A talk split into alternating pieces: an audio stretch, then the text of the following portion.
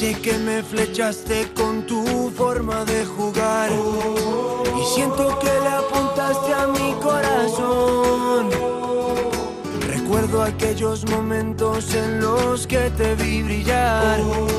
Tú siempre estás a la altura de la ocasión. Y tú bailando en el campo y yo queriéndote mirar. Confieso que. Hola, ¿qué tal familia, amigos? Buenas noches, bienvenidos al cielo, el programa especializado en la Liga Smartbank, la liga más emocionante del mundo, como siempre en las noches de Twitch, en las madrugadas de Radio Marca, en todas las plataformas de podcast y en Radio Sporting, con José Miguel Capel en la producción y con Iván Borja en la realización de este espacio.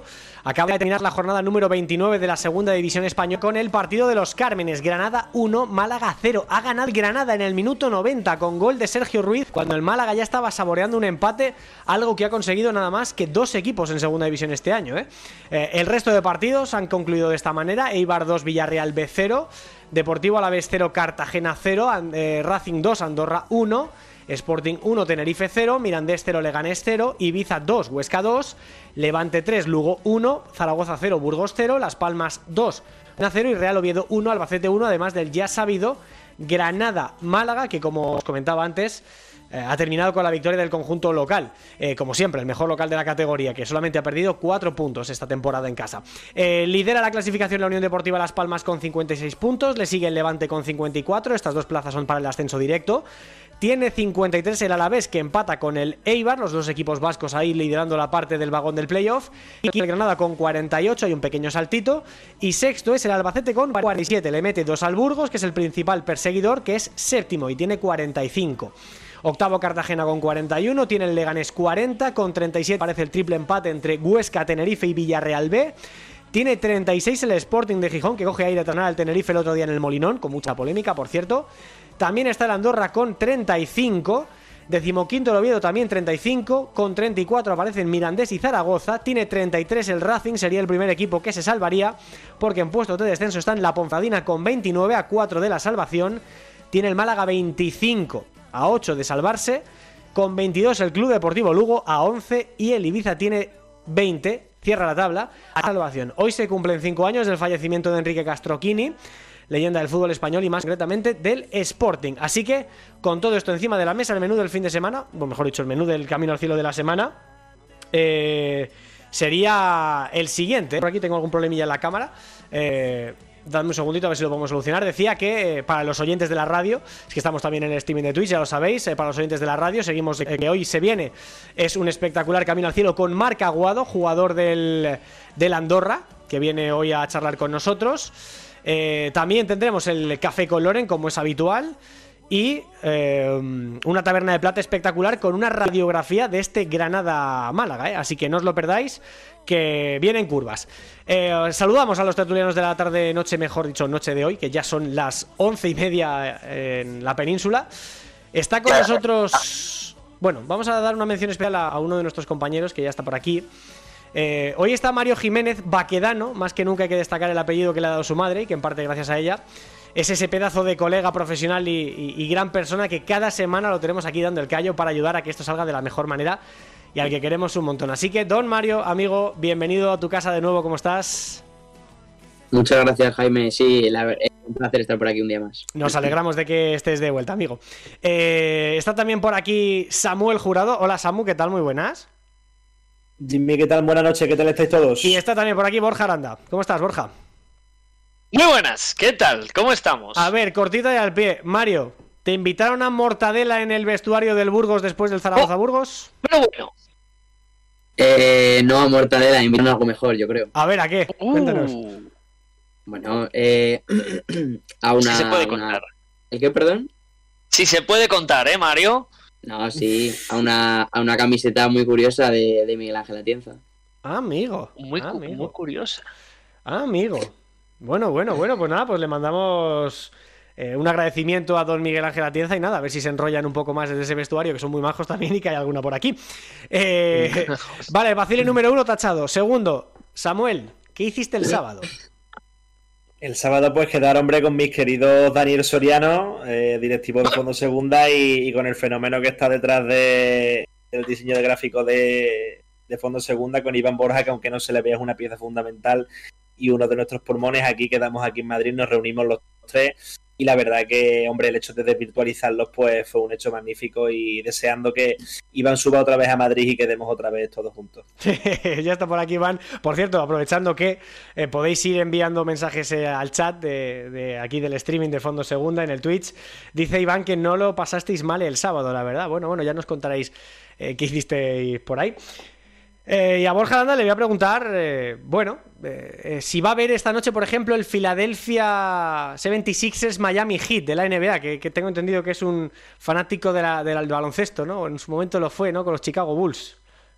Sí, sí, bueno, yo soy un gran fanático del básquet, creo que estamos Anthony Daimiel y yo más o menos a la par. Y como gran conocedor de del baloncesto intuye un grandísimo partido esta noche donde los Sixers tienen una ligera ventaja. Ajá, muy bien.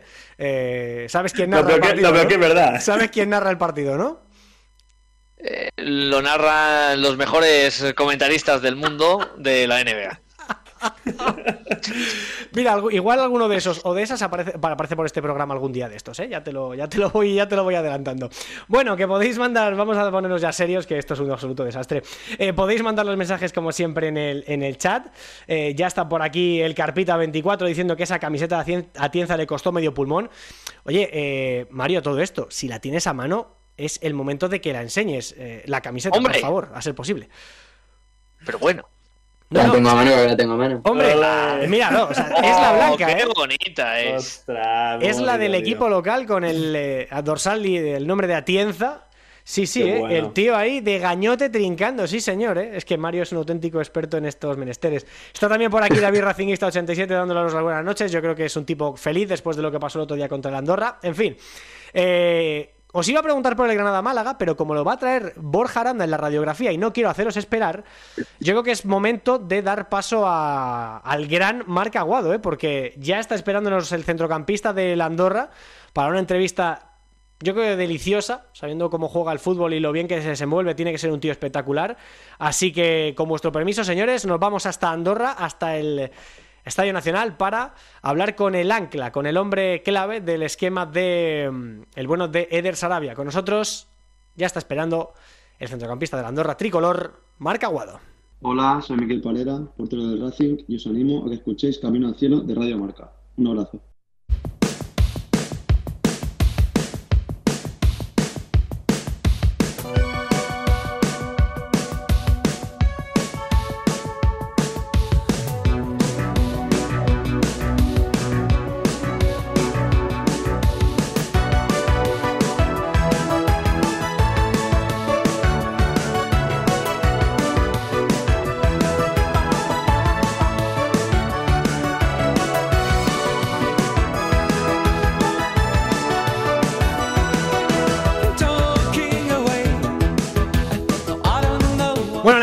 La semana hoy pasa por Andorra, una de las mejores sorpresas de la temporada, una de las mejores revelaciones de la Liga Smartbank, porque hay muchas y además recién ascendidas desde la primera ref. Hoy con nosotros está un ilustre como Marc Aguado, hijo además del mítico Xavi Aguado, ex del Real Zaragoza y comentarista en Radio Marca. Hola Marc, ¿qué tal? Buenas noches, ¿cómo estás? Hola, muy buenas, ¿qué tal? Lo primero, bienvenido a Camino al Cielo, que siempre tenemos protagonistas ilustres y esta semana no es menos contigo, ¿eh? Muchas gracias. Bueno, lo primero que te pregunto es por el partido del otro día en Santander, un partido caliente que se lleva el Racing y que para vosotros hubiera sido muy importante ganar para dejar el descenso un poquito más alejado, pero tuvo de todo, ¿eh? tuvo polémica, tuvo tensión, tuvo buen juego, jugasteis bien, tuvisteis ocasiones, no sé, ¿cómo valoras el, partido del otro día? Bueno, la verdad es que, estamos contentos por el juego que, estamos haciendo, pero sí que es verdad que, en los pequeños detalles que antes no nos penalizaban, ahora nos están penalizando mucho y eso hace que, al final, por muy bien que juegues, no te puedas llevar todos los puntos que crees que y creemos que merecemos. Eh, ¿Qué faltó o qué tuvo el rival que os impidió ganar? Em, que no estuvisteis cómodos, aunque por momentos la verdad es que tuvisteis bastantes ocasiones. No sé, ¿qué os está faltando? ¿Acierto? ¿Precisión? ¿Qué es lo que os falla? Yo creo que últimamente, o sea, sobre todo en este 2023, estamos teniendo mucho dominio del juego, pero quizás sí que es cierto que, que en la fase defensiva, justo después el balón nos hacen con muy poco nos hacen mucho peligro. Entonces ya o nos está costando mucho dejar la puerta a cero y eso creo que, que al final en una categoría como esta, una vez te meten gol es muy difícil darle la vuelta. Ujú. ¿Eso cómo se soluciona? Porque es una cuestión de repliegue, sobre todo a la contra parece que os llega más y mejor. Eh, ¿Qué es? ¿Trabajar el repliegue? ¿Defender con más gente por detrás de la pelota? ¿Que se transite más rápido? No sé, ¿por dónde pasa esa- ese remedio? Bueno, sobre todo yo creo que, es en atacar mejor, porque al final todas estas cosas que nos pasan cuando perdemos el balón, si estuviéramos mejor colocados y, y preparados para poder perder el balón, yo creo que podríamos recuperarlo antes, como nos pasa el 80% de- del partido que somos capaces de recuperar en zonas muy altas. Ujú. Eh, ¿Creéis que los equipos eh, ya no se sorprenden con vuestro estilo de juego? Me explico. Al principio de temporada, porque ahora vamos a hablar un poco de cómo jugáis, el esquema que es súper interesante y, tremendamente variado. Eh, al principio de temporada yo creo que a muchos equipos le- les dabais auténticos baños porque no sabían a lo que se enfrentaban. Ahora ya más o menos van conociendo a la Andorra y saben que a lo mejor con un bloque muy bajo, con unas defensas muy juntitas, con las líneas muy juntas y, y con velocidad al espacio para transitar, por ahí pueden haceros daño. ¿Creéis que os han pillado un poco la matrícula por ese lado? Bueno, yo creo, yo, o sea, sinceramente pienso que, que sí, que quizá al principio sí que podíamos pillar un poco más de sorpresa y tal, pero creo que es más en, son en fallos nuestros que, que en aciertos del rival, porque al final en cada partido seguimos teniendo la misma posesión que hace cinco meses, seguimos tirando un montón, el otro día creo que tiramos 18 veces a puerta, o a, o a tiros y 11 a puerta o algo así. mucho, sí. Y bueno, al final creo que, que es lo que te digo, que los detalles que antes no nos penali- penalizaban tanto, pues ahora sí que nos están penalizando más y al no estar tan acertados de cara a puerta como antes estábamos, pues no se está viendo reflejado en los resultados. Ujú. Eh, dijo el otro día el Mister algo de, mm, eh, de los elogios, ¿no? Que qué guapos somos, que qué buenos somos, pero luego a la hora de la verdad no estamos ganando. ¿De alguna manera el elogio os debilita? Yo personalmente no, de hecho a mí también el elogio me... O sea, no me gusta salir del campo de fútbol y que me digan que he jugado muy bien porque eso quiere decir que, que hemos perdido. Entonces, o sea, es mejor salir del campo de fútbol y que te estén insultando que, que te elogien todo el rato. Ujú. Bueno, eh, sobre la táctica de la Andorra, igual, si te pones a explicarlo ahora, la gente va a decir, ah, pues mira, ya es más fácil pillarles, ¿no? Pero eh, tú que además ves el fútbol muy bien, porque ahora hablaremos de tu rol en el esquema de Der Sarabia, pero eh, ¿cómo juega la Andorra? Para quien no se haya visto. O sea, es un equipo que, cambia mucho de esquemas en función de si es fase ofensiva o defensiva, a la hora de sacar la pelota, no sé, ¿cómo describirías un poco a nivel general la estrategia del, del equipo de partido? Bueno, sobre todo el, el lema principal es generar superioridades en todas las zonas del campo y al final, a medida que vas generando superioridades, pues van apareciendo los espacios que, que te permiten llegar a la zona de arriba pues con mucha ventaja. Y a partir de ahí, pues jugar con los laterales cerca de... O sea, en general todo, todo el equipo tiene que estar cerca porque si los jugadores están cerca entre sí, las acciones técnicas son mucho más fáciles. Entonces, bueno, pues lo que tratamos es eso, de juntarnos muchos en espacios reducidos y llevar el balón de un lado a otro a tratar de, a la vez que generamos eh, mucha igualdad en un sitio, pues que se genere superioridad en otro. ¿Y tu rol exactamente cómo te definirías en el campo? Porque eh, yo una vez, alguna vez he dicho, cuando me han preguntado por ti, que eres el hombre, digamos, por el que pasa todo. O sea, sin Marc Aguado, sin el rol del jugador como Marc Aguado, que es el primer centrocampista que viene a recibir la pelota, el esquema de, la Andorra no se entendería. ¿Tú cómo te definirías en el campo, en este rol de este equipo ahora mismo?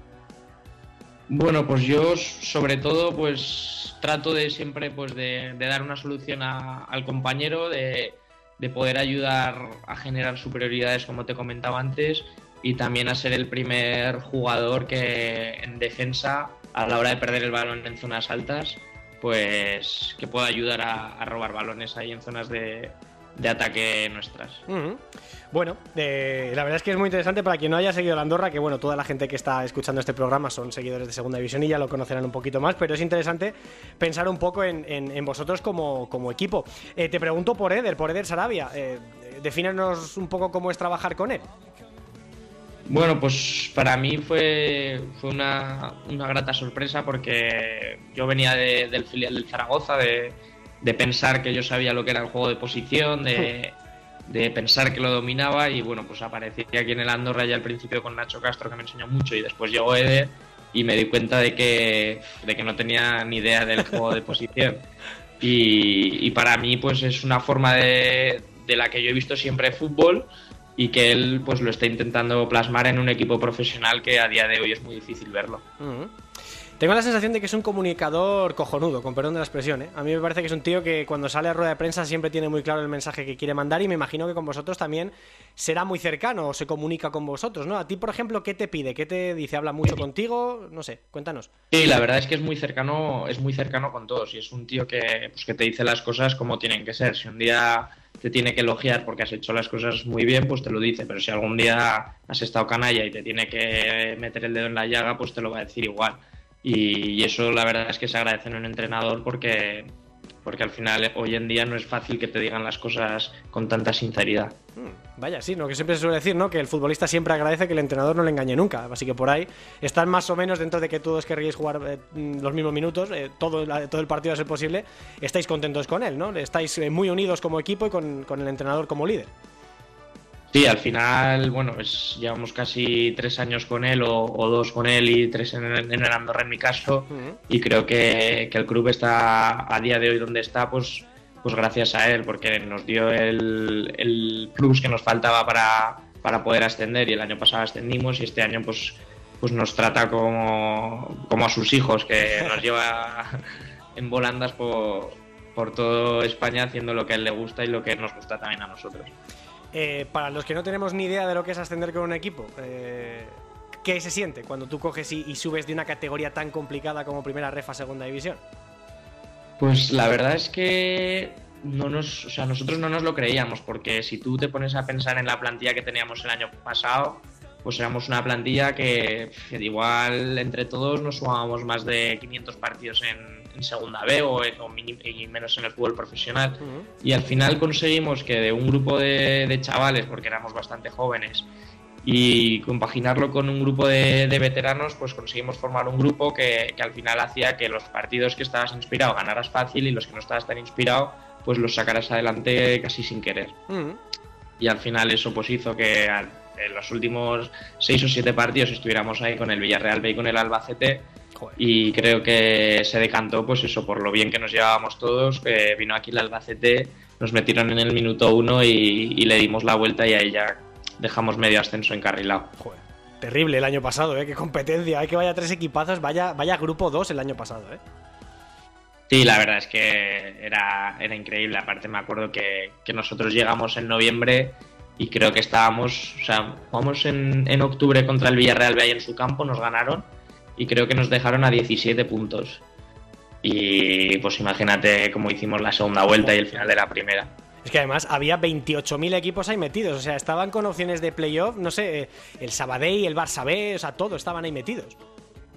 Sí, porque aparte es una, una categoría que al no haber tanto control financiero, te encontrabas equipos que, por ejemplo, el Baleares junto arriba a Vinicius Tanque y a, y a Dioni, que entre los dos igual cobraban más que, toda la plantilla de la Andorra. Oye, te pregunto por, uno de los personajes que todo el mundo piensa un poco cuando, cuando se habla de la Andorra, piensan en Piqué, porque Piqué es uno de los eh, máximos accionistas del, club. ¿Se deja ver mucho por allí? Bueno, este año, este año menos, pero sí que, que, se deja ver mucho. Sabemos de primera mano que está muy implicado. Y bueno, eso también eh, es de agradecer porque al final una persona que, sabe tanto de fútbol y que ha vivido lo que ha vivido, pues ver que está tan implicado y que está tan pendiente de nosotros, pues, pues nos da un plus para, seguir creciendo como, club y como, y como jugador en, en lo personal. Mm, todo esto del caso Negreira, no sé si estás muy puesto, pero ¿os afecta en alguna manera en cuanto a la confianza en la competición y demás o no lo pensáis mucho? No, es que no, sé nada del tema. Perfecto. En ese caso, casi que mejor para no andar distrayendo. Bueno, en fin. Eh, pasamos página pues con el caso Negreira y te pregunto por el Real Zaragoza, ya casi para terminar, Marc, porque ahora mismo, para quien no lo sepa, Marc Aguado está cedido en el Andorra y el año que viene tiene que volver al, club de origen, ¿no? El Real Zaragoza. Sí, sí. El, el año pasado renové hasta 2025, volví cedido aquí al Andorra pero bueno, estoy centrado ahora en el, en el Andorra y, lo que tenga que venir ya, ya vendrá. Dicen que todo pasa por algo, pero no sé si de alguna manera tú eh, te hubiera gustado sentir que tenías la oportunidad de por lo menos luchar por algo en el primer equipo y no marcharte cedido, que luego te ha ido muy bien, evidentemente, y seguro que estás contento con el cambio, pero eh, ¿sientes eso que a lo mejor se te podía haber dado alguna oportunidad antes? Mm, yo en el momento en el que salí cedido mi primer año a, a segunda B, con el Andorra. Yo sí que es verdad que estaba en la burbuja del filial, de que jugaba todo, era capitán y sí que sentía que se me había, no faltaba el respeto, pero sí que hubiera merecido alguna oportunidad más. Pero una vez salí de ahí me di cuenta de lo que era el fútbol, me di cuenta de que había mucha gente espectacular, vine a Andorra y en los primeros meses casi ni jugaba y fue como, como una hostia de realidad, ¿sabes? Y al final creo que soy el jugador que soy a día de hoy por haberme llevado esa hostia de realidad. Y, y entonces me ha hecho mejor jugador, me ha hecho mejor persona y creo que por fin sí que puedo decir que estoy preparado para volver al Zaragoza, que en el momento no lo estaba, en el momento en que salí. Qué bueno. Eh, a nivel de descenso te pregunto por los dos. El Real Zaragoza tiene ahora mismo una sensación de, miedo y de angustia por, por, el descenso tremenda, a pesar de que tiene cierta distancia. Eh, y no sé si desde vuestro lado también lo tenéis... Eh, en esa última mala racha en la que solamente habéis ganado al Sporting y al, y al Oviedo, si habéis empezado a temer por la pelea, por la permanencia, porque antes estabais muy tranquilos y ahora parece que os vais acercando un poquito más al pozo.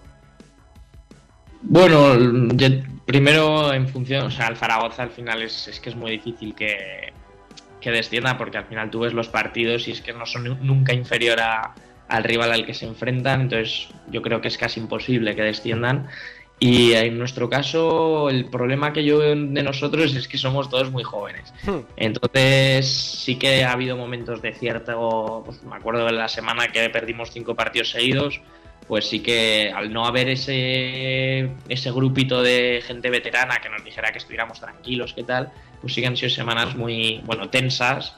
Y, y después de ganar el Sporting, pues nos volvimos a aliviar un poco, pero otra vez ahora volvemos a perder, pero bueno, confiamos mucho en nosotros, confiamos, sabemos que estamos haciendo muchas cosas bien y que a la mínima que, solucionemos estos detallitos en, las facetas defensivas y estemos un poco más acertados, es que, o sea, creo que no tendremos ningún problema. Mm.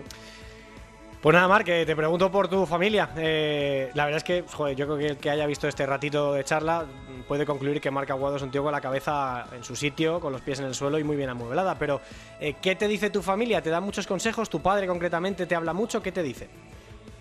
Bueno, pues sobre todo de fútbol no nunca hablamos, ¿No? porque al final él sabe que, que los entrenadores son los que tienen que tener tienen que estar encima de mí, pero él solo, sobre todo me habla de temas mentales, de temas de cómo saber gestionar las cosas. Y, bueno, en ese tema sí que, me ayuda mucho y mi familia también está muy, muy encima mío porque al final estoy aquí viviendo solo en Andorra. Hace tres años que me fui ya de mi casa y bueno, pues los he hecho mucho menos yo también, ellos a mí. Pero, pero bueno, sobre todo eso, me animan mucho y me dicen que, siga así, que, que, están orgullosos de mí. Mm, ¿Y qué tal te apañas por allí? ¿Qué tal es la vida por Andorra? Veía esta mañana un tuit de, de Eder que ponía que hacían menos 11 grados. Yo digo, macho, yo me muero allí, yo me congelo. A ver, o sea, pues también te tengo que decir que aquí aunque haga, o sea, por ejemplo, hoy hacía mucho frío, pero hace mucho más frío en el invierno en Zaragoza. ¿Qué dices? Sí. O sea, aquí te pones un abrigo y, y ya estás. En Zaragoza te pones un abrigo y tienes y se te mete el frío hasta, hasta, el corazón. bueno, eh, ¿y a qué te dedicas allí? ¿Te estudias? No sé qué planes eh, sueles hacer cuando no estás jugando al fútbol. Bueno, pues estoy, o sea, estoy en la carrera de INEF, que la estoy estudiando a distancia ahí en, Zaragoza. Y después, pues eso, pues me junto con, los del equipo por la tarde, tengo un perrito, lo saco, lo saco a pasear, no sé, una vida muy tranquila, se vive muy bien aquí. Bueno, pues oye, me alegro que lo disfrutes y que te vaya muy bien de ahora en adelante. Marc, ha sido un placer tenerte por aquí con nosotros, ha sido una charla eh, súper ilustrativa y súper buena. Así que nada, mucha suerte, que te vaya muy bien, que el Andorra se salve y que el año que viene te den la oportunidad que mereces en el Real Zaragoza, ¿vale? Muchísimas gracias. Un abrazo enorme, crack, cuídate mucho. Igualmente, chao.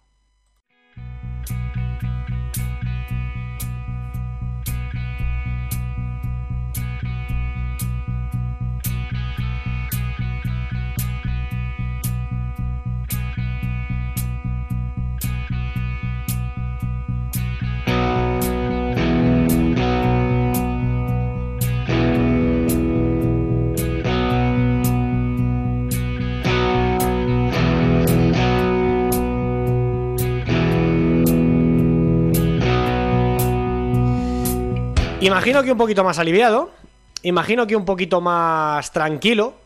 Supongo que la victoria del otro día contra el Tenerife le da, por lo menos matemáticamente, un poquito de aire, aunque las sensaciones sigan sin ser del todo las mejores. Hola Loren Castro, ¿qué tal? Buenas noches, ¿cómo estás? Hola Jaime, muy buenas noches, muy buenas noches a todos. Bueno, pues sí, ¿no? Aliviado, yo creo que es la, palabra que mejor define el, estado de ánimo que traigo hoy lunes. ¿eh? Bueno, a ver, eh, ahora si quieres detallamos un poquito, pero eh, cuéntame, ¿para quién van los cuatro premios de la semana? Empezando como siempre por el riguroso café, como casi todos los españoles yo creo que empezamos con un café. Bueno, pues esta sección siempre empieza con un café. ¿Para quién? Sí, bueno, pues el café ya sabes que semana tras semana se lo estamos otorgando a los equipos que cogen un poquito de, racha, ¿no? Y ya que las últimas semanas estamos hablando siempre de los equipos de arriba, bueno, pues un ingrediente más, ¿no? Alguien que no podía faltar a la fiesta final de la recta de esta temporada, recta final, para la redundancia, de esta temporada 2022-2023, que es el Eibar, ¿no? Con esas dos victorias consecutivas que a priori, ante dos equipos eh, que están eh, en una zona eh, complicada, como es el Lugo o el Villarreal B, pero bueno, son puntos que hay que sacar, Jimmy, y muchas veces las ligas se deciden por, por sacar puntos ante estos equipos, así que el café de esta semana se va para Ipurúa, se va para el Eibar. Que es lo digan al Levante, por ejemplo, que empató contra la Ponferradina o empató contra el Lugo en, en el Anso Carro, también, bueno, el Levante lleva sin perder desde que perdió contra el Racing en octubre, pero también son puntos que se ha dejado en campos donde tendría que haber ganado. O sea que estoy totalmente de acuerdo contigo, como casi siempre. Vale, café repartido. La, la copa, ¿quién se la damos? ¿Con quién brindamos? Bueno, pues eh, fíjate, eh, me queda aquí cerquita. Eh, para Jordi Boula. Y no solamente porque haya marcado un doblete para la victoria de su Racing, en el día en el que se celebraba además el centenario de la entidad verde y blanca, que estaba disfrutando pues eh, toda la gente en los campos de Sport del Sardinero con una fiesta previa por ese aniversario, sino eh, porque es un jugador que llegó con muchísimas dudas, que tardó en entrar en calor, pero que ahora está demostrando que tiene capacidad tanto de regate como de uno para uno y también goleadora.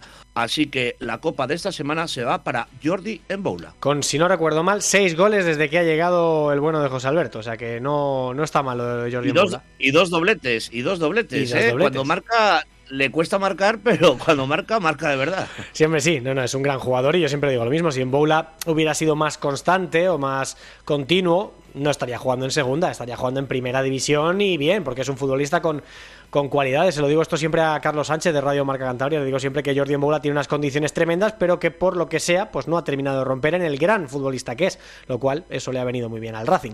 Vale, pues café y copa repartida, nos vamos con el palo. ¿A quién le damos el purito esta semana?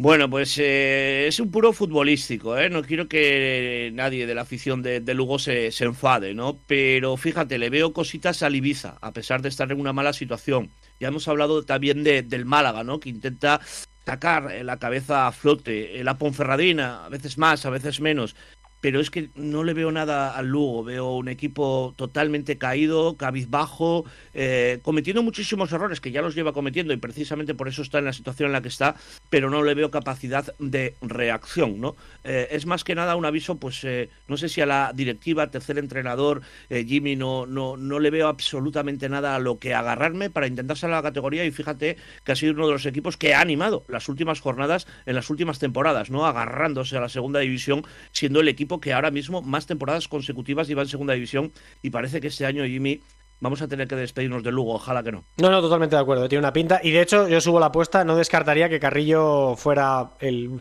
no sé, el nuevo cesado, ¿no? De, de, la guillotina de Tino Saqués, que cuando coge carrerilla es imparable, descargándose entrenadores. Igual el problema no está en el banquillo, claramente. Cuando ya has tenido cuatro entrenadores, pues eh, ahí el problema no va a estar. Pero bueno, eh, hoy no es el debate, ¿vale? Puro repartido para Lugo, que por cierto tiene para hacer una cava, porque ya se ha llevado varios este año. Así que el palito repartido, nos vamos con el formato mini, el chupito, el chupito, eh, lo he dicho en Bable, el chupito. ¿Quién, quién brinda el formato pequeño?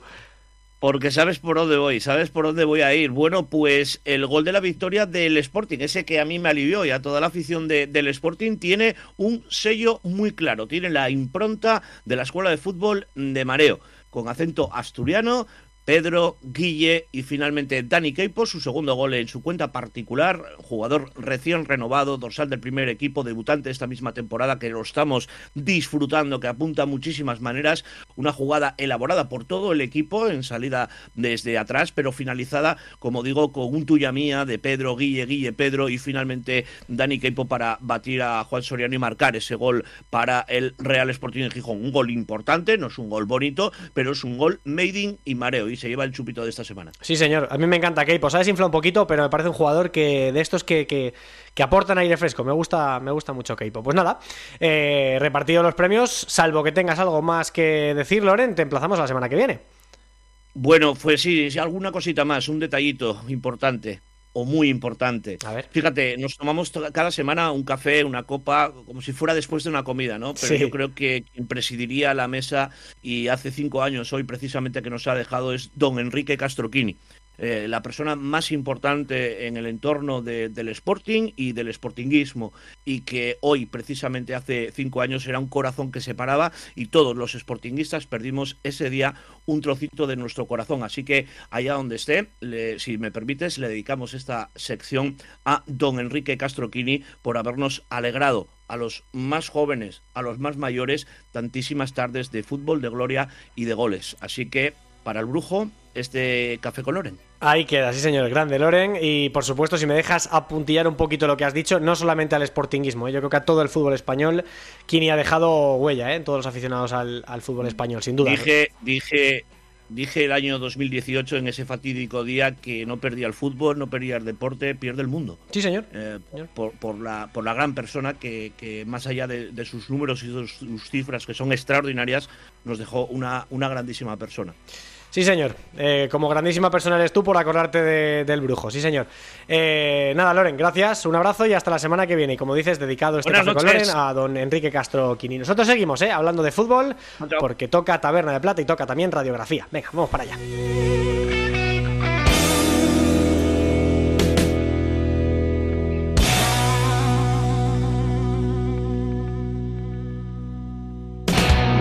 Hola, soy Salva Sevilla y te recomiendo que escuches Camino al Cielo de Fondo Segunda en Radio Marca.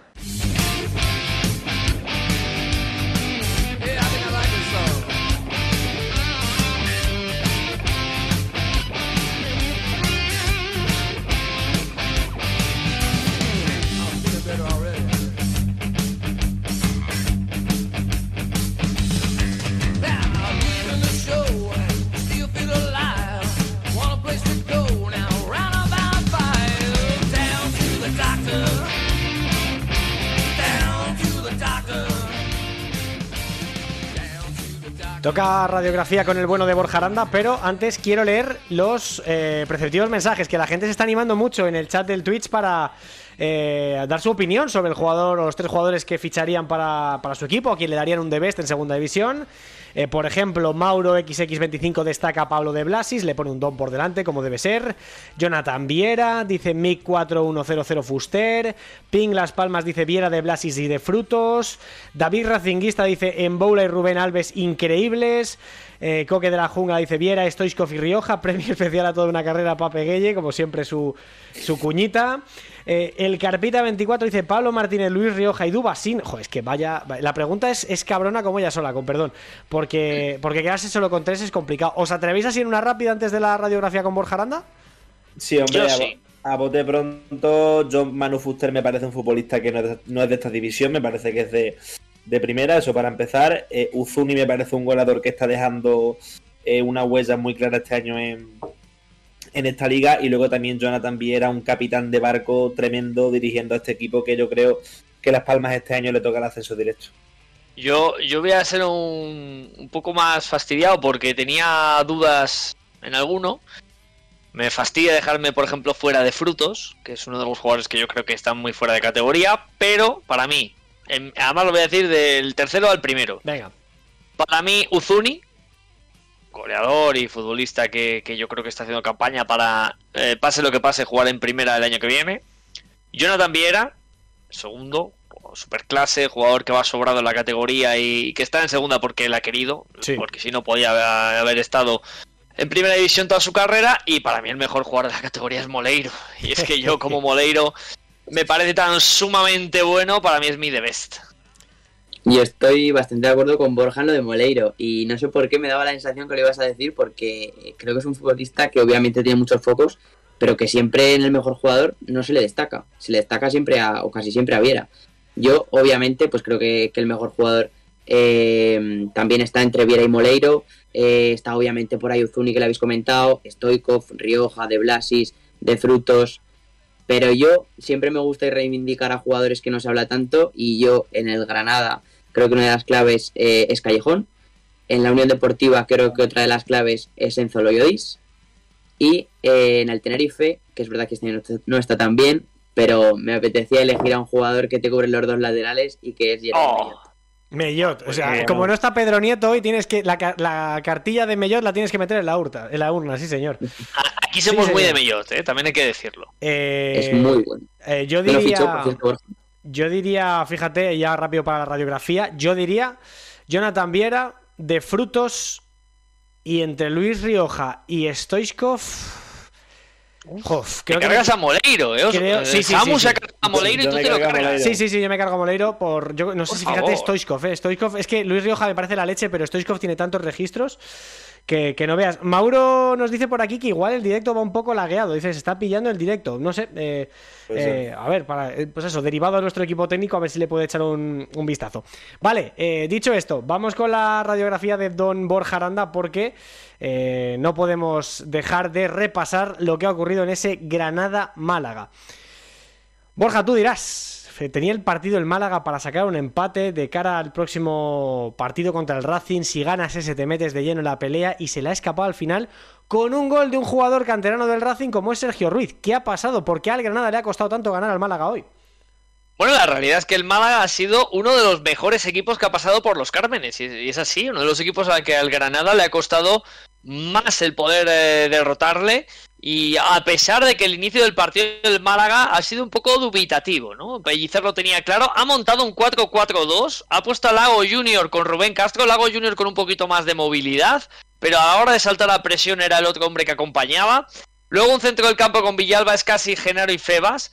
Febas con libertad para lanzar diagonal con las subidas de Cristian. Lo que pasa es que a Cristian le ha costado el empezar a ser profundo y es cuando el Málaga realmente en el paso del primer tiempo, cuando ya habíamos avanzado los primeros 25 o 30 minutos, es cuando el Málaga ha empezado a creer realmente que podía hacer daño al Granada.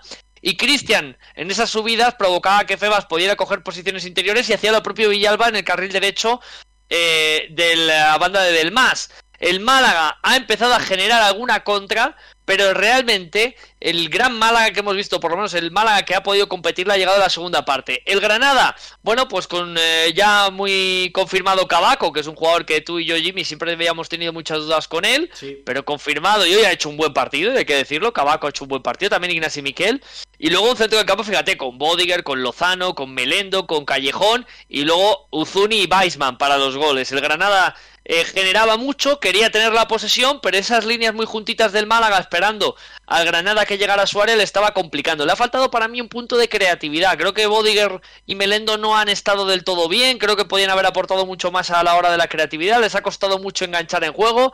Sí que Lozano ha estado mejor. Callejón lo, lo intenta y siempre al final de sus votos han salido muchas de las acciones de peligro del Granada. Pero es que la segunda parte, el Málaga de repente ha dado un salto más y ha decidido apretar arriba al Granada. Ha decidido saltar más todavía la presión con un Lago Junior que ha hecho un trabajo espectacular. Vaya fichaje que ha hecho el Málaga en este mercado de invierno. a pesar de las dudas, A, pesar, a pesar de las dudas de algún contertulio de esta sala. Pero la realidad es que el Málaga le ha empezado a complicar, que ha tenido algún acercamiento muy peligroso y aunque no terminaba de definir, ha hecho alguna buena parada el guardameta del Granada, la pena es que el Málaga pierde un partido donde ha sido solvente, donde ha cumplido a la perfección. Ha obligado al Granada a, que tuviera que tirar de cambios. Ha, salido eh, Brian Zaragoza, ha salido Diedu, por, por cierto, que me ha gustado. Y creo que este chico tiene cosas interesantes, Famara, que cada vez que sale deja detalles de delantero que puede ser importante en la categoría. Pero es que ni aún así. Y fíjate lo que es la vida, Jimmy. Cuando el partido estaba terminando, Genaro se duerme en una acción de salida del Málaga, pérdida, y en esa misma contra, gol. Gol de Sergio Ruiz, pase atrás, empujar, a un Yáñez que por cierto ha vuelto a hacer otro partidazo, el guardameta del Málaga. Es verdad que ha tenido una jugada que se ha equivocado y casi le cuesta el gol al, al Málaga, pero es que al final en la compensación de grandes intervenciones ha sido de lo mejor del equipo malacitano. Una pena para el Málaga porque un punto creo, y lo comenté la semana pasada, le podía dar en la creencia de entrar en una buena racha y salvarse, y esta derrota veremos cómo le afecta. La imagen del Málaga ha sido muy buena, como siempre venimos diciendo, muy lejana de un equipo que está en descenso, muy muy lejana, pero la realidad es que al final se la ha llevado el Granada. Bueno, eh, el Málaga, por cierto, va- yo creo que va a perder a Cristian Rodríguez por lesión para el partido contra el Racing. Tampoco va a estar Febas por acumulación de amarillas. Eh, vamos a ver Lago Junior, que también ha estado tocado en muchos momentos del partido. Y luego en el Granada, cuidado con la baja del lateral derecho. Sin Kini, Sí. sin Ricard.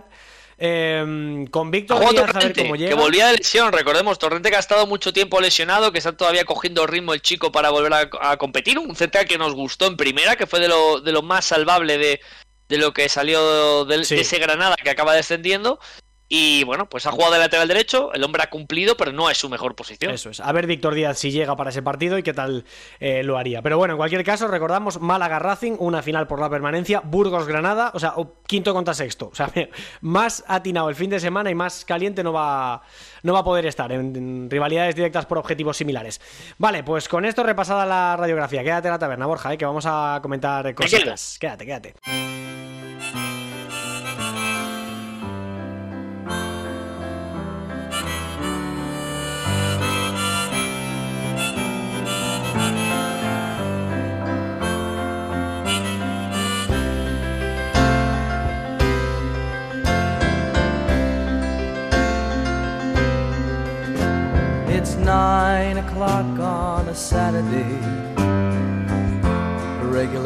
Voy a empezar preguntándoos por un equipo que parece eh, que así a lo tonto, repasando últimos programas, no ha aparecido demasiado por, por camino al cielo. Y es la Ponferradina. Yo creo que la, el conjunto del Bierzo. Como que lo que ha dicho Loren antes, pues al Ibiza se le ven cosas, pero tiene una ventaja muy grande, una desventaja con, el, el- con la permanencia casi insalvable. Pero algo tiene. La Ponferradina, más o menos lo mismo. Algo, a algo te puedes agarrar. Pero la cosa es, ¿a qué? ¿A qué se puede agarrar la Ponferradina para, para poder salvarse? Porque lleva dos buenos partidos de forma consecutiva, pero no ha conseguido resultados. Bueno, quizás a lo mejor su progreso está siendo más lento. Yo, por ejemplo, hombre, en comparación con y con Ibiza, pues lo veo un escalón por encima, pero no lo veo tan agónico como al, como al Málaga, ¿no? El Málaga es un equipo al que se le escapan muchas veces a él mismo los partidos, se le va de las manos. Y la Ponferradina me da una imagen más de solidez, ¿no? Ese partido que se ha marcado en el Gran Canaria este fin de. El hecho de aguantar 75 minutos en, en- en ese campo contra ese pedazo de rival con las líneas muy juntitas, apretando mucho, cerrándose muy bien, de una forma muy inteligente, muy bien plantado, muy coherentemente, yo creo que mm, da avisos de que este equipo, pues bueno, eh, tiene más posibilidades, yo creo que incluso que el Málaga de salvarse, tal y como están ahora mismo las cosas. Potencial ofensivo, pues tampoco tiene mucho arsenal, pero yo creo que la coherencia de muchos planteamientos que estamos viendo de este equipo, hasta donde se le puede pedir, pues, se puede pedir porque ese hombre da para lo que da, pero lo veo bastante inteligente para las armas de las que dispone la, la Ponferradina, creo yo. Bueno, la Ponferradina ha habido mucho de Yuri, y es una, es una realidad que ahora mismo Yuri no es el salvador de la Ponferradina, ni lo va a ser, ¿no? Veníamos en estas últimas temporadas de ser el jugador clave, pero al final es un poco, Jimmy, lo que siempre comentamos de estos equipos que, entran en malas dinámicas, ¿no? Cambio de entrenador, parece que con Gallego eh, la cosa mejoraba y sí que es cierto que el equipo compite o por lo menos da una sensación de que te puede competir el partido, pero al final la balanza siempre es negativa o casi siempre es negativa. Y eso es básicamente porque para mí es un equipo que le falta calidad. Y es, es una realidad que a esta Ponferradina sí que tiene algunos jugadores. La llegada de Naim, por ejemplo, en este mercado de, de enero, es un jugador que, que- que aporta cosas. Eh, tiene pues a Enguacali, que es un futbolista de potencia, un futbolista bueno para la categoría. Ojeda, que el día que está enchufado es un jugador que te genera mucho, pero es irregular. Entonces, a- al final, eh, Naranjo, tres cuartas de lo mismo, otro jugador de talento, pero que, que va siempre a, a pinceladas y a, y a Vallejo. momentos. Claro, pero no, no tiene luego realmente un, un centrocampista, por ejemplo, o un mediapunta regular que le pueda dar ese último pase, que pueda generar de continuo, ¿no? Porque Edu Espiau, bueno, puede ser, la Cerda también. Es decir, sí que tiene hombres de ataque, sí que tiene hombres de perfil ofensivo, que tampoco ninguno está bien, más allá de que Espiau sí que te genera cositas.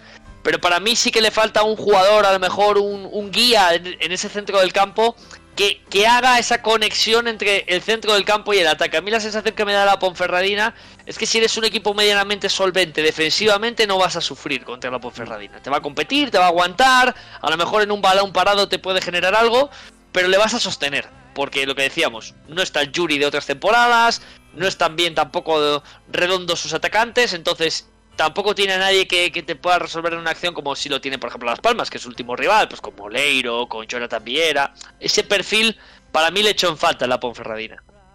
Yo estoy bastante de acuerdo, pero, pero a mí es que la Ponferradina eh, creo que es un equipo que yo en verano lo comenté, creo que, que tenía buena base. Creo que el equipo, eh, con Gallego sobre todo, se ha ido limitando en exceso. Eh, son, si no me equivoco, son dos victorias en 13 partidos con el, desde el cambio de entrenador. Eh, yo, a mí la Ponfe eh, me deja muy frío bueno, durante toda la temporada. Es verdad que, que al principio se escondió un poco eso, esas carencias, eh, sobre todo de juego y el cambio de estilo también de, de Bolo a Gómez en, en, su momento por las dos victorias consecutivas que, que hizo al, en los dos primeros partidos de liga. Y que yo creo que eso es lo que escondieron un poco, lo que como digo, sus carencias hasta que al final se vio poco a poco que, que, se empezó a ir para abajo.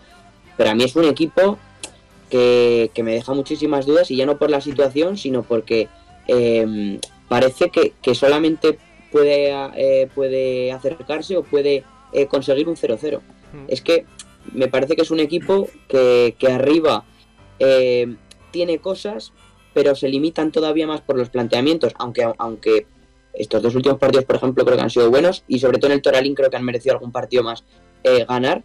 Pero, pero yo es que, por ejemplo, el Málaga, aunque tiene más déficit de puntos y tiene que remontar más, yo me lo creo más salvándolo, salvándose. Entonces, no sé, yo a mí la Ponce me parece que tiene un escenario muy, muy complicado y que además lo estaba diciendo por aquí que en el chat, se ha enfrentado a rivales directos y es que prácticamente no ha ganado a ninguno. Entonces, claro.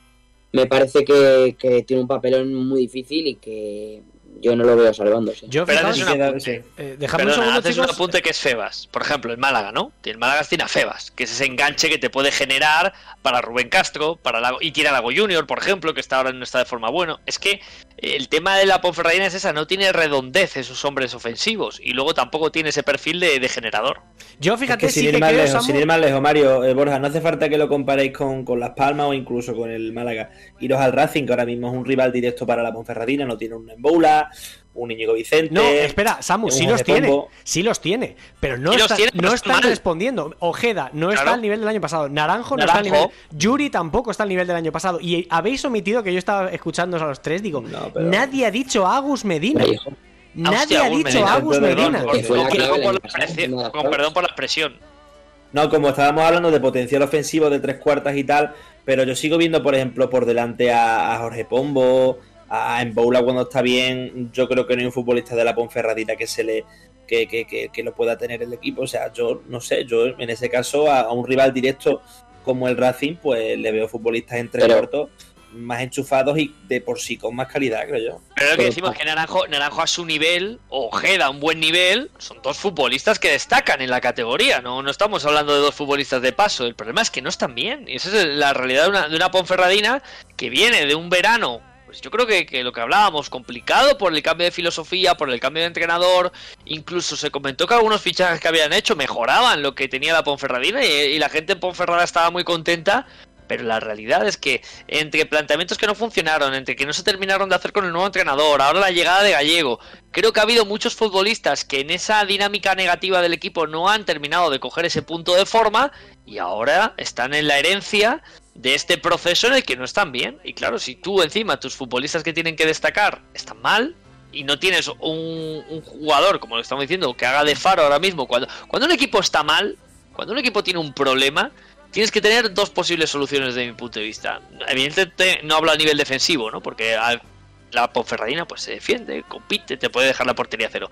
Digo a nivel ofensivo, o tener un gran goleador, que todo lo que te llegue la enchufe y que te pueda salvar papeleta, o tener un generador que sea tan bueno que te haga funcionar al resto que no está tan bien. ¿Por qué? Porque si Naranjo, por ejemplo, voy a decir Naranjo que sé que se me viene a la cabeza, tiene un socio y yo siempre pongo el ejemplo, que, que es muy exagerado, pero la realidad, como Jonathan Viera, seguramente Jonathan Viera va a provocar que Naranjo esté mejor. ¿Por qué? Porque aunque Naranjo no esté fino, Jonathan Viera le va a dar siempre situaciones de ventaja. Situaciones de ventaja. Y aunque el jugador esté mal, las puede aprovechar. Yo ahí no Eso estoy de no acuerdo. tiene la Ponferradina. Yo ahí no estoy de acuerdo, chicos. Porque el año pasado tampoco tenía un Jonathan Viera. las este, mm, la Ponce jugaba un 4-4-2 con Bolo. Y de hecho lo dijo bien, pero Lo- estaban bien. Lo dijo. Paris en, la, en este- la semana pasada, en la previa, en segunda al vuelo con, con Sori. dijo que ha notado mucho el cambio y el paso de Bolo ha, ha dejado huella en el Toralín. Entonces, claro, pasas de un equipo que presionaba arriba, que físicamente iban como motos, que hacían un- una presión adelantada Claro. durante 70 minutos y ya luego replegaban atrás. Ni Pascanu, ni Amos, son los mismos del año pasado. Eh, Por mucho que digáis que defienda bien, defiende bien en bloque, pero los centrales no son los mismos. bloque, bloque. Amir tampoco son, es el mismo del año pasado. Ríos Reina ya no está y en el lateral izquierdo no hay alternativas para generar superioridad por esa banda. Pues te digo que hay muchos jugadores que no están bien, pero que también hay un déficit con respecto a la plantilla del año pasado. Que por mucho que la cerda sonara muy bien, por ejemplo, un pedazo delantero como Derek, que llega, o que Edu Espía o esté bien, joder, no- con- o en Wakali, sin ir más lejos, son retoquitos que tampoco mejoran lo que había el año pasado. Ya, Pero pero es que es- Para mí Cuatro Dale, Mario, dale, es Mario. lo que decía Borja, es el estado de forma. O sea, es que es que lo que has dicho, eh, Jaime, eh, Pascano, Amir, son puntales que el año pasado eran, de- eran claves en, en- en- en defensa y este año defiende bien por acumulación, por el bloque, por lo que has dicho, más que por estado de forma. Y al final, jugadores como Agus Medina, por ejemplo, este año se ha perdido muchos partidos también. El año pasado era también una de las claves en el centro del campo. eh, y en general, es que yo creo que es eso. O sea, por ejemplo, eh, el caso de Mboula. Hace dos meses o o un mes y medio, cuando llegó José Alberto, ¿quién hablaba de Mboula? No hablaba nadie porque llevaba una temporada mediocre, que le estaba costando, pero es que ha pegado un subidón impresionante y eso es la- el estado de forma. Eh, ha cambiado el entrenador, ha cambiado todo, pero es que ahora con, con eh, la Ponferradina pasa todo lo contrario, el estado de forma del año pasado no es el de ahora y para mí eso es lo que está siendo decisivo en, en- en el cambio de rumbo. A ver, Pero es que antes, me hablaba del Borja, dame un segundo, 4-4-2. porfa, dame un, dame un segundo que, eh, claro, cuando nos llega desde TVO Pucela un raid de 45 visualizadores, hay que darle Oh, la bienvenida al canal de. Fondo Segunda. Lo Hombre, primero, por favor, bienvenidos. Pucela, bienvenidos, eso lo primero. unos grandes TV Pucela. ¿eh? Lo segundo, que ojalá no tengamos que ver al Valladolid en segunda división mucho tiempo, porque es un equipo de primera división, es un equiparro, y además con Pacheta ahí es un equipo que, que mola un montón, aunque no está pasando su mejor momento en primera, pero eh, bienvenidos a todos, y leo un par de mensajes, eh, pues eso, de la gente hablando de Pucelas de primera, eh, Aupa Pucela siempre, bueno, mucho vallisoletano aquí reivindicando su, eh, a su equipo, que tenía hasta hace nada el escudo más bonito de España, pero ya no lo Total- totalmente. Y, y que ha fichado bien en el mercado de invierno, ¿eh? Con Joder. Kailarin, con Machis. Ha hecho un buen mercado. Amalá. Ha hecho un buen mercado de Valladolid, aunque Amalá lo fue expulsado. Pero bueno, lo que decía la Ponfe, Vale, Jimmy, que cerramos. claro, no es lo mismo jugar un 4-4-2, como tú dices, de presión alta, de, de forzar errores en campo contrario con Yuri, con Sergi Enrich. No es lo mismo que primero no tener a Sergi Enrich y no tener bien a Yuri. Entonces, a partir de aquí, claro, ya no tienes dos puntas que te puedan generar tanto. No, no tienes tipos que te fijen así. Porque puedes tener, lo que te digo, poner a Naranjo de segundo punta, tienes a Espiao. Bueno, jugar es diferente, Vallejo. Entonces, insisto, yo creo que cuando un equipo no está bien y no se puede permitir ese tipo de juego, tiene que, que buscar otras maneras de llegar al gol. Y tiene que buscar seguramente protegiéndose más. Pascanu. Pascanu el año pasado parecía un central, vamos, que yo pensé que iba a salir de la Ponferradina, yo, personalmente. Se habló mucho, se habló mucho.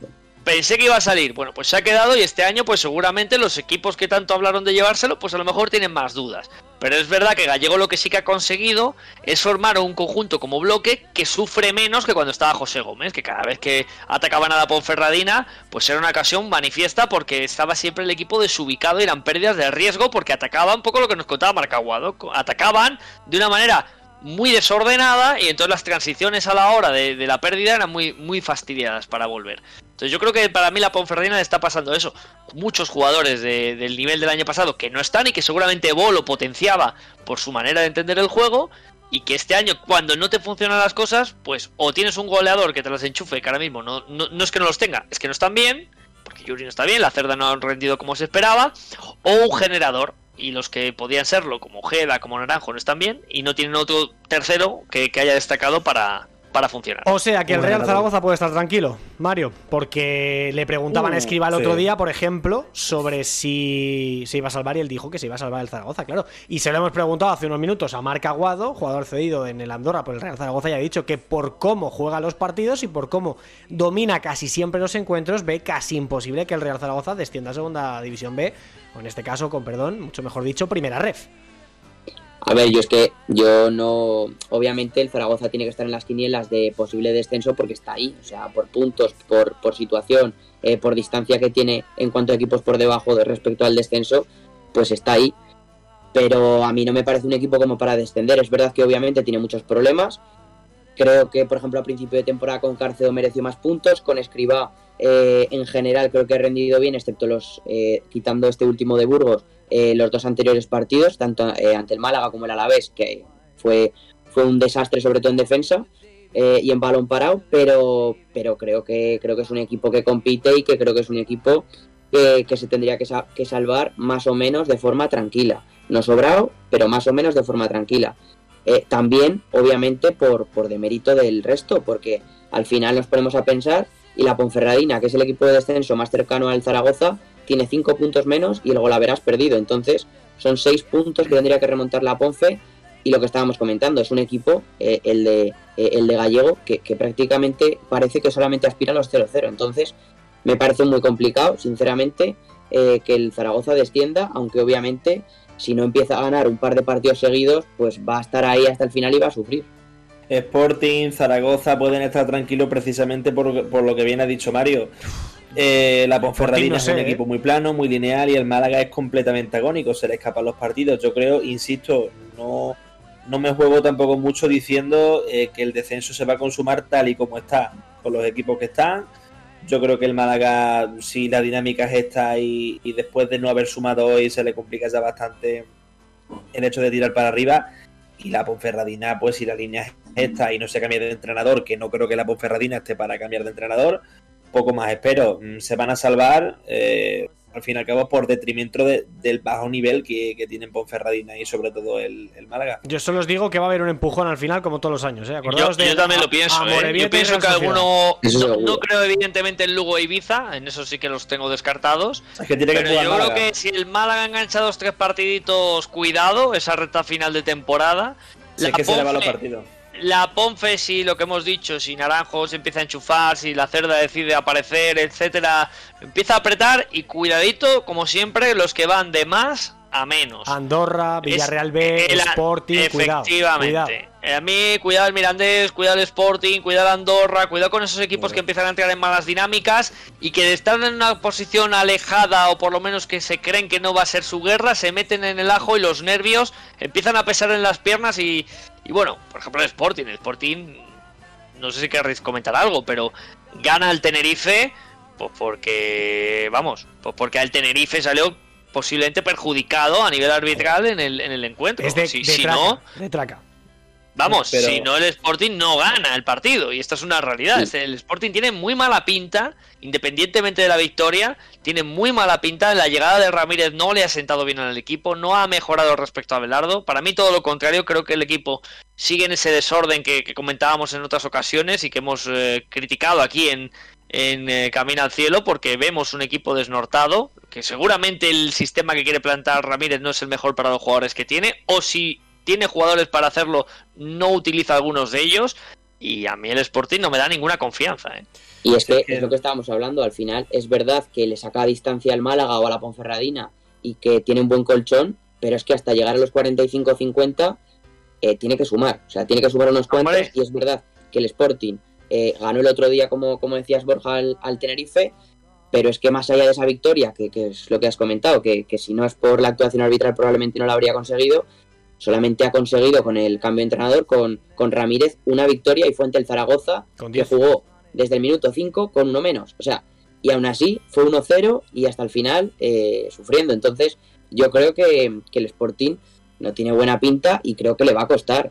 Yo, tanto a Sporting como, eh, como algún equipo más por ahí, creo que van a sufrir hasta el final y yo sigo metiendo ahí en esa, en esa opción, aparte de, de obviamente Mirandés, eh, Sporting, Oviedo, Zaragoza, etcétera, por puntos, por distancia, sigo metiendo ahí al Villarreal B, aunque es verdad que obviamente tiene mucha ventaja, pero también, igual que el Andorra, es un equipo muy joven, es un filial, no tiene tanta experiencia.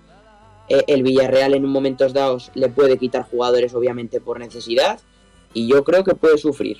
Mira, hoy por ejemplo, Claro, Terrats, hoy Terrats ha jugado en el primer equipo con el Setién en el Villarreal B, el Villarreal 2, Getafe 1 y por lo visto ha hecho un partidazo sensacional, ¿eh? O sea que cuidado con eso, porque Terrats creo que es el que había cambiado un poco el rumbo del Villarreal B Sí. en, la- en- en el control de juego, porque es un ¿En jugador determinante. ponéis la salvación? Sí, ¿Cómo, es, cómo? Que, es que ¿En cuántos puntos ponéis la salvación este año? Yo- 45, 46. 40 y como el año pasado, 46, 45. más o menos. ¿Eh, Es que ¿Vosotros creéis que el Villarreal B no hace 8 puntos? Que es lo que le Sí, queda. no, yo Sí, al Villarreal estamos- no, eh, no lo meto en la terna. No lo meto en la terna. Es que estamos hablando, estamos hablando de que quedan, ¿cuánto? 36 puntos. Son, eh, va a empezar la jornada 30 este fin de semana. Claro, es que es que estamos hablando de eso, pues 36, ¿no? O, Y luego- o 39, no, no sé, ya no sé 39, sumar. sí. Eso, 39, eso de- pues imagínate, ¿no hace 8 puntos el Villarreal B? Yo eso del Villarreal B lo veo tan descabellado como pedirle una rachita a- a- al Málaga. Si es que el Málaga hace cuánto que no engancha tres partidos seguidos ganando. si es que el Málaga tiene que hacer 20, Samu. Es 20 que, eh, puntos. Es que es una es que salvajada. el, el- el Málaga en su casa es irreconocible y fuera menos. Y tampoco se le puede pedir una rachita a la Ponferradina. Si es que la Ponferradina, más allá del empate, no pasa. Bueno, Mario, tiene Es que- narices, este Samu tiene narices que lo digas tú, cuando el Córdoba, tu Córdoba con Sandoval, que no ganaba a favor. nadie, remonta 13, Pero- parti- 13 puntos en el último tramo de temporada, porque siempre Eh, pasan estas cosas. Eso, aquello fue la leche, pero, pero siempre hay remontadas, ¿no? De, de estos equipos.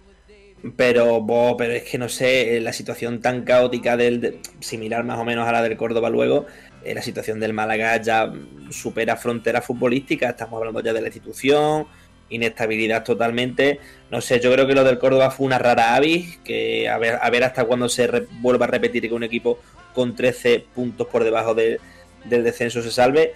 Y yo no creo que un candidato claro sea esta Ponferradina o, o este Málaga que a él mismo se le escapan los partidos. Es que. Yo- eh, perdona, Yo Mario. con el Málaga, obviamente, por puntos, lo que hemos hablado, eh, creo, que, creo que no va a conseguirlo, pero creo que lo va a pelear hasta el final porque es lo que ha dicho Borja. Si consigue dos o tres resultados y por equipo, lo hemos dicho toda temporada, por plantilla, por jugadores, por individualidades, lo puede hacer. Si consigue dos o tres partidos, se va a enganchar ahí.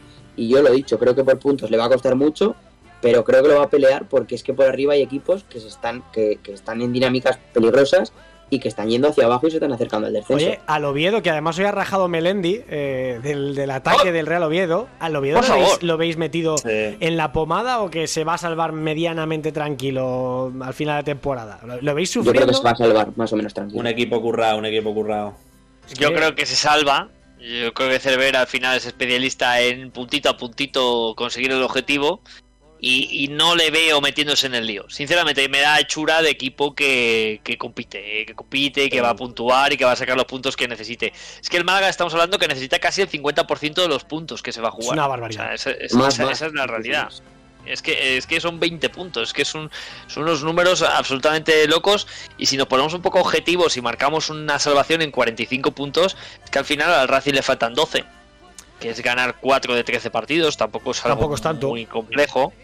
Eh, el Real Zaragoza tiene 34. Es que yo creo que a lo mejor 45 nos quedamos cortos, ¿eh? Y No, fíjate sí, lo que sí. te voy a decir, con el arreón, con el arreón final que te puede dar la Ponfe y- o el- un Málaga pletórico, a lo mejor... Pero Es que yo creo que la Reón lo va a dar el Málaga. Es que, y, y al final, yo a la Ponfe, obviamente creo que sí que va a dar a Reón porque, porque es que lo tiene que hacer y, y creo que, que sí que sumará más puntos de lo que está haciendo, porque es que si no, es que son equipos que van a, a descender a, a, a cinco o seis jornadas del final prácticamente, pero yo me creo, como digo, me creo más al Málaga, pero claro, tiene menos puntos, entonces tiene que hacer todavía más, entonces yo creo que ahí va a estar el problema. El Para Málaga mí- tiene siete- que ganar 7 partidos, vamos a ponerle. 7 partidos. 7 de 13. Sí, Pero es que al Siete, Málaga le siete. quedan el Racing, el. Andorra, el Villarreal B, Todos directos. el Lugo, Todos el directos. Lugo, la Ponferradina, el Mirandés, el Ibiza. Es que el Málaga en sus últimos cuatro partidos de liga juega Ponferradina, Mirandés, a la vez e Ibiza. O sea, juega contra tres rivales directos posiblemente. Veremos si en esa época el Mirandés está ahí. O sea, es que el 6 Málaga puntos. sí que tiene siete partidos de los que podemos decir que es su liga. Que esos son los que tiene que ganar. Tiene que ganar esos partidos de su liga. Y luego si puntúa, pues eso, con un Alavés, con un Cartagena, con un Huesca, pues oye, pues bienvenido sea. O si saca algún partido de esos. Pero tiene esos siete partidos para mí son los marcados en el calendario si el Málaga se quiere salvar. Tiene que empezar ganando al Racing, que es el primer rival directo. Si pierde, queda muy tocado. Y para mí creo que es partido a partido. No es tópico, pero es así. Tiene que ganar este y a partir de ahí empezar a construir para el siguiente. Ganó 3-0 al Real Zaragoza. Hoy ha estado a punto de sacar un empate de un sitio donde casi nadie saca puntos. O sea que cuidado, como gane al Racing el domingo, el Málaga se mete y si no, lo va a tener más complicado. Chicos, leo unos mensajes que es que ha sido tremendo con el raid de, de la gente de Valladolid. Que por cierto, muchas gracias. Eh, te veo Pucela en el canal. Así que voy a leer unos cuantos mensajillos y, os pido, vamos, os pido el MVP y, y damos el 11 de la semana. Preguntaba por aquí Morroscón que qué tal Hugo Vallejo, hemos hablado de él, lesionado, así que ahora mismo no puede contar.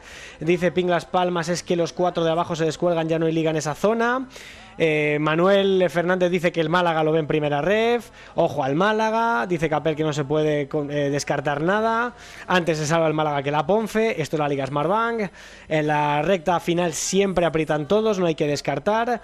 Eh, Andorra, Ponfe, Málaga y Ibiza son los que van a bajar. O sea, la gente ya se está animando a dar pronósticos en el chat. Aquí tienen también una discusión súper solidaria a favor del escudo del Real Valladolid, no de la gominola que tienen ahora, como ha dicho también un, un seguidor. Eh, dice Ruimin, el ascenso está que arde y mi Unión Deportiva Las Palmas depende de sí misma para conseguir el gran objetivo de la afición.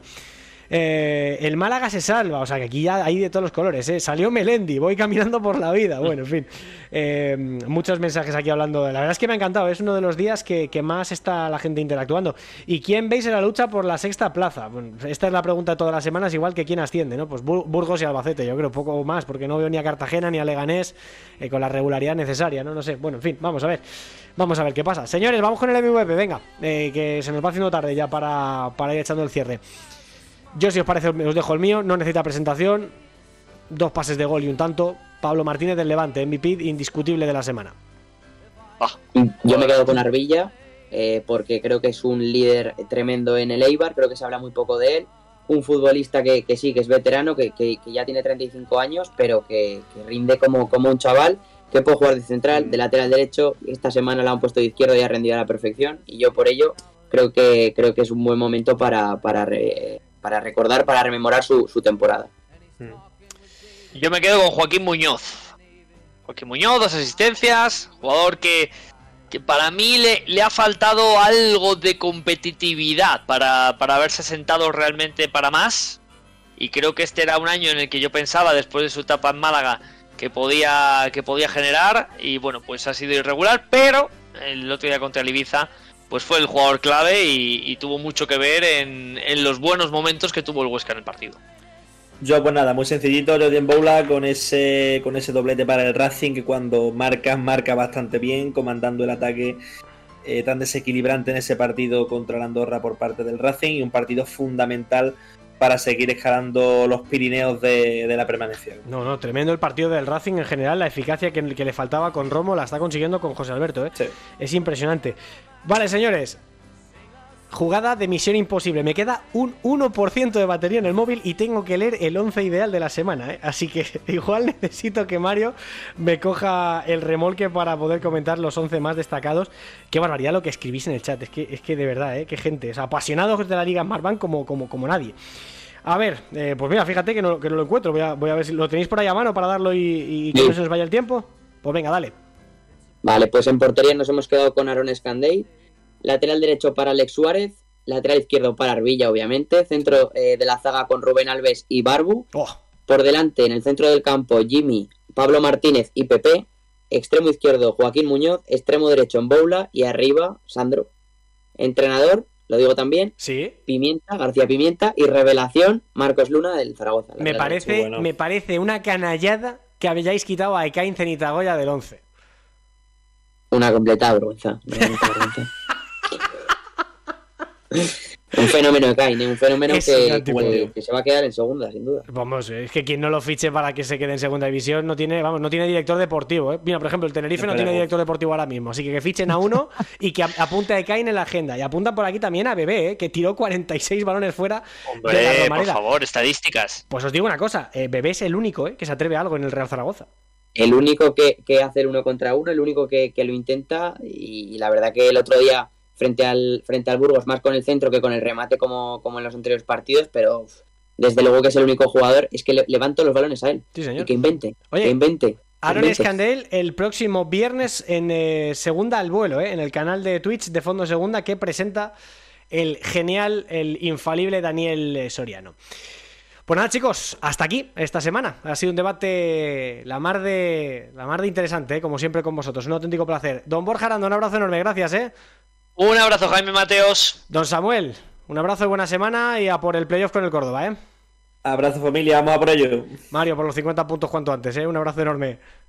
Un abrazo, Jaime. Venga, y nosotros nos vamos, pero antes repasamos lo que viene el próximo fin de semana, ¿eh? Agenda de la Liga Smartbank, jornada número 30, con estos partidos. Hola a todos, soy Sergio González, jugador del Club Deportivo Leganés, y te animo a escuchar cada semana Camino al Cielo de Fondo Segunda. Un abrazo enorme.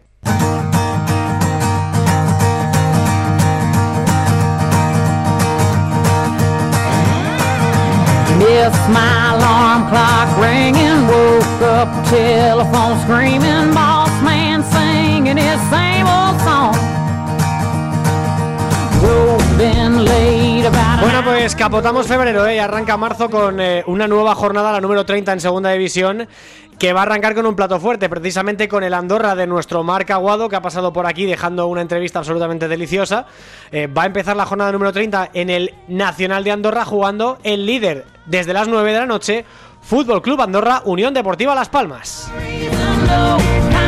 Eso será el viernes 3 de marzo para el 4, para el sábado, cuatro partidos. A las 4 y cuarto, Burgos, Granada desde Invernalia, desde el plantío. A las 6 y media, 5 y media en Canarias, Tenerife, Eibar, misma hora. Duelo azulgrana entre la Sociedad Deportiva Huesca y el Levante cierra para las 9 en Andúba el Club Deportivo Mirandés, Real Oviedo.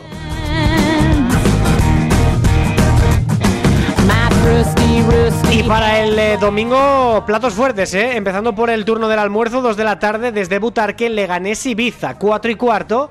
Albacete Sporting de Gijón, vaya partidazo este también. 6 y media, duelo de clásicos en la Rosaleda entre el Málaga y el Racing, misma hora, desde el Ancho Carro de Lugo. Juega el Lugo contra el Real Zaragoza. Y nos quedan dos por repasar, 9 de la noche, Ponferradina, Cartagena desde el Toralín a las 9 del domingo para capotar la jornada dominical. Y para el lunes, 9 de la noche, desde la ciudad deportiva de José Manuel Llaneza, la ciudad deportiva del Villarreal, el filial amarillo contra el Deportivo Alavés. 9 de la noche, Villarreal B, Alavés, para cerrar la jornada número 30 en segunda división. Y todos estos partidos, ya lo sabes, los podrás vivir eh, bajo el manto de la radio deportiva en Radio Marca con los Pablos, Pablo López, Pablo Juan Arena, Pablo Parra y todo el super equipo que hace posible que la radio del deporte se viva con la afición que se hace siempre. Así que, como siempre decimos, la semana que viene volvemos con más a partir de las 11 de la noche en Twitch, en el Twitch de Fondo Segunda y a las 2 y media, como cada madrugada de los lunes, aquí Fondo Segunda repetirá en eh, su cita con eh, Camino al Cielo. Hasta entonces, buena semana, disfrutad del fútbol, sed felices y abrigaos que viene el frío. ¿eh? Chao, chao, gracias a todos por estar al otro lado. Buena semana, adiós.